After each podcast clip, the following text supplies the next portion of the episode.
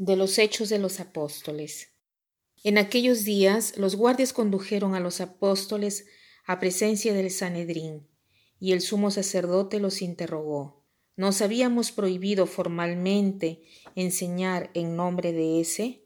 En cambio, habéis llenado Jerusalén con vuestra enseñanza y queréis hacernos responsables de la muerte de ese hombre. Pedro y los apóstoles replicaron, hay que obedecer a Dios antes que a los hombres. El Dios de nuestros padres resucitó a Jesús, a quien vosotros matasteis, colgándolo de un madero. La diestra de Dios lo exaltó, haciéndolo jefe y salvador, para otorgarle a Israel la conversión con el perdón de los pecados. Testigos de esto somos nosotros y el Espíritu Santo que Dios da a los que le obedecen. Esta respuesta los exasperó y decidieron acabar con ellos. Hoy en los Hechos de los Apóstoles, en este maravilloso libro donde se narran todos los hechos de la primera comunidad de creyentes, tenemos el interrogatorio em, hecho por el comandante y el sinedrio, el sumo sacerdote, em, a los apóstoles. Este interrogatorio, ¿en qué consistía? Recordemos que a los apóstoles les habían advertido eh, eh, los fariseos que no prediquen en el nombre de Jesús, que no vayan a decir que Jesús es el Mesías, que no obren nada en nombre de Jesús. Pero obviamente los apóstoles hacen lo contrario. Ellos son eh, incluso liberados de la cárcel por un ángel milagrosamente y estaban enseñando en el templo con, con gran coraje, con gran entusiasmo. ¿no? Es eh, hermoso ver eh, estos, a estos apóstoles llenos de entusiasmo, con una fuerza que les viene de lo alto, ¿no? enseñar. Y por esto eh, les llaman la atención. El sumo sacerdote dice, cómo les, no les habíamos prohibido expresamente de enseñar en el nombre de Jesús y, por qué lo han hecho. Es más, ellos ni, siquiera mencionan el nombre de Jesús porque tenían miedo de, de contaminarse. En cambio, ustedes han llenado Jerusalén de vuestras enseñanzas. ¿Cómo lo explican? Y he aquí la respuesta de Pedro, que es hermosa, y dice, se necesita obedecer a Dios antes que a los hombres. la cosa más importante para el hombre es obedecer a Dios. ¿Y por qué se necesita obedecer a Dios antes que a los hombres, a las leyes? Si obedecemos al hombre y a las leyes, obedecemos eh, en cuanto corresponde a lo que Dios quiere. De otra manera, lo que se pide es inexistente. ¿Y por qué esto? Porque solo Dios sabe lo que es bueno y lo que es malo. Solo Dios gobierna el mundo con justicia.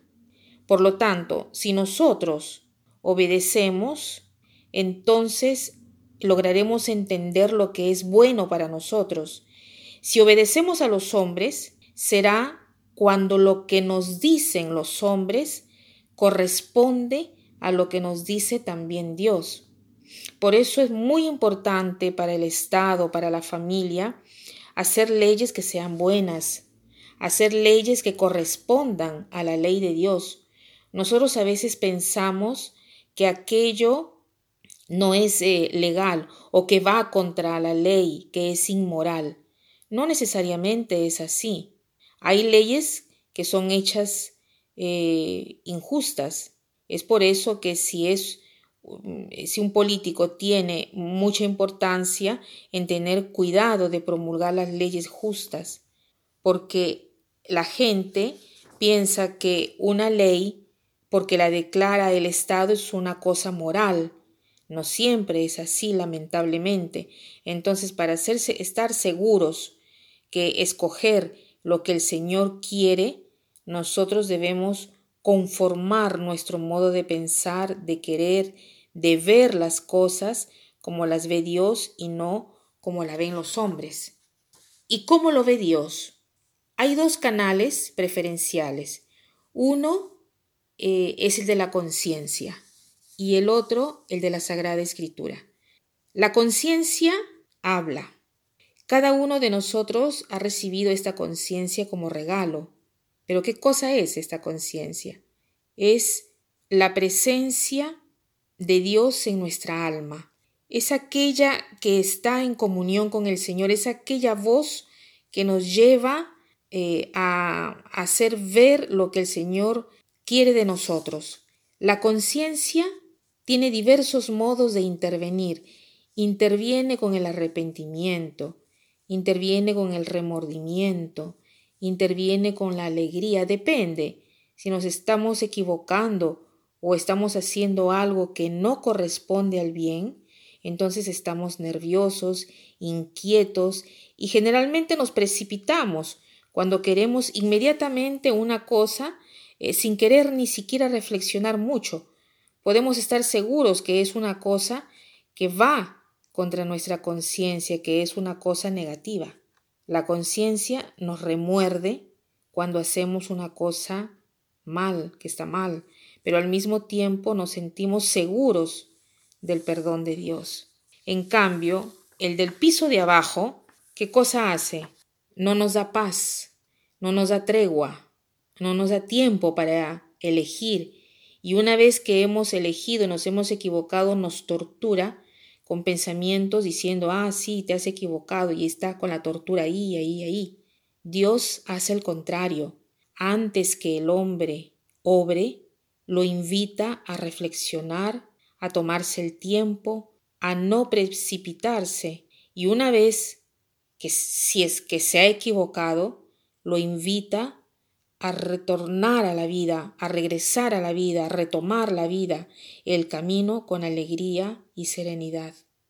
Hoy quisiera leer una frase que dice así, la conciencia es la presencia de Dios en el alma.